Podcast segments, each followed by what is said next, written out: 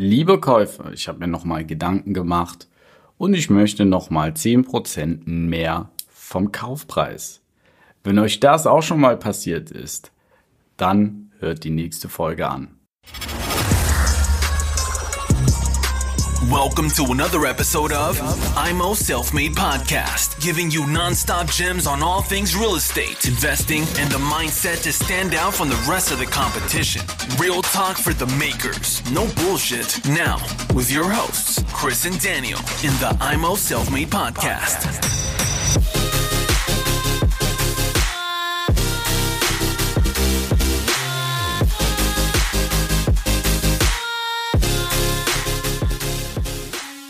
Herzlich willkommen hier bei Immo Selfmade mit dem Chris und dem heutigen Thema, wenn der Verkäufer den Kaufpreis anhebt.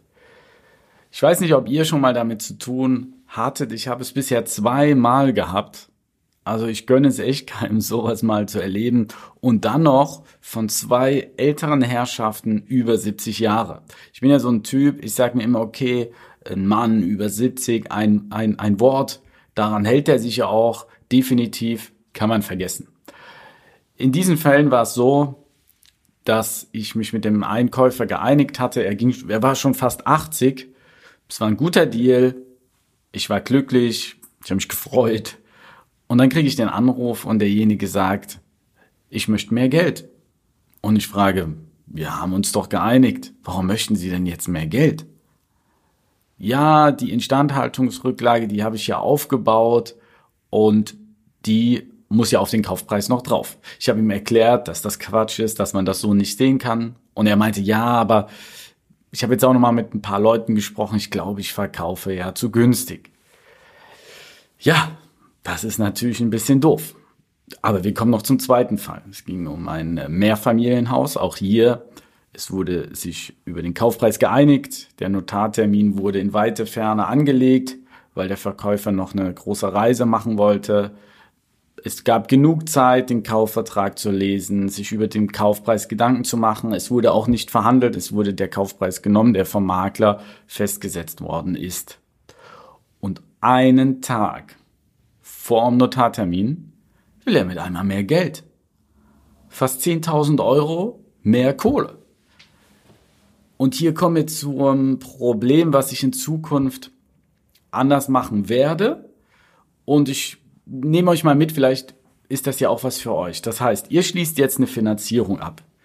Bei einer kleinen Wohnung ist das vielleicht noch okay, macht ein Mehrfamilienhaus für eine halbe Million, ist ja schon wieder eine andere Größenordnung.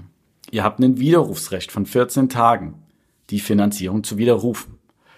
Ihr habt die Zusage, ihr habt den Kaufpreis, ihr habt das Finanzierungsangebot und jetzt unterschreibt ihr das. Der Notartermin ist aber in drei Wochen. Mittlerweile ist die Finanzierungswiderrufsfrist abgelaufen. Der Notartermin steht kurz bevor und jetzt erhöht der Verkäufer den Preis. Ihr ruft bei der Bank an und sagt, das ist jetzt nichts für mich, ich will den Deal nicht machen, ich möchte auch von der Finanzierung zurück und die Bank sagt, mm -mm, das funktioniert nicht so einfach. Und wenn, ist es mit erheblichen Kosten verbunden. Wenn es noch so ist, es gibt ja auch Banken, die eigene Makler, Maklereien haben und der Verkäufer das sogar weiß, dass ihr die Finanzierung schon abgeschlossen habt und die Widerrufsfrist abgelaufen ist, kann es sein, dass der in einer besseren Verhandlungsposition ist, weil er weiß, ihr habt das an der Backe um 10.000 Euro zum Beispiel mehr fordert und sie sagt ja, dann bring es mit Eigenkapital auf. Aber ihr wollt das ja nicht, ihr, ihr habt ja den Deal, ihr habt den Kaufpreis. Also in Zukunft, ich hatte immer Glück, ich war immer in dieser Widerrufsfrist drin, weil ich meine Finanzierungen recht unterbewusst immer ganz kurz vorher abgeschlossen habe. Meistens eigentlich um neun bei der Bank unterschrieben, elf, zwölf Uhr zum Notar. Ja, klar, selbst im Termin kann dir das ja noch passieren, aber dann bist du auch wieder in dieser 14 Tagesfrist. Und aus diesem Grund empfehle ich das euch. Achtet darauf, wenn ihr eine Finanzierung macht, dass ihr mit der Bank sprecht, dass ihr diese Gefahr umgehen wollt und dass ihr innerhalb dieser 14 Tage bleibt. Denn der Markt ist verrückt. Überall ist irgendeine Werbung von gewissen Maklereibüros, die deine Immobilie kostenlos äh, bewerten. Und es gibt manche Verkäufer, die sich dann sagen oder reinreden lassen von den Kindern, meistens sind es die Kinder, und sagen, ja komm, wir lassen das nochmal bewerten. Und es ist ja dann klar, wir sind Investoren, wir kaufen günstig ein, dass es dann natürlich so ist, dass der Makler einen höheren Preis aufruft und dass dann der Deal vielleicht flöten geht. Hier war es jetzt so, ich wollte das Ding unbedingt und ich habe gesagt, es gibt nur eine Lösung. Ich gebe 4000 Euro mehr, ansonsten platzt der Deal. Weil für mich diese 4000 Euro mehr immer noch ein guter Deal waren, aber es war natürlich irgendwo schon schmerzhaft. Das muss man sagen.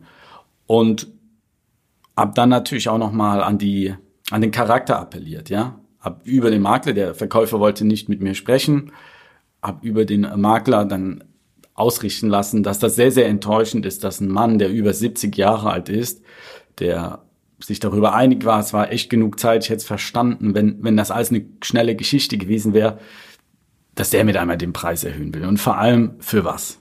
Ja?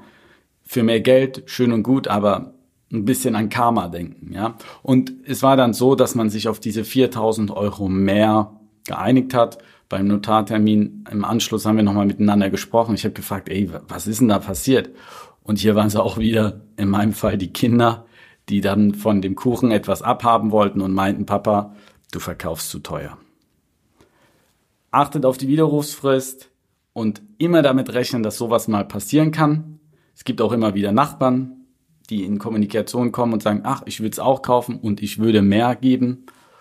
Und dass ihr da wieder etwas habt, was ihr aus unserem Podcast rausziehen könnt, was euch vor finanziellen Schaden bewahren kann.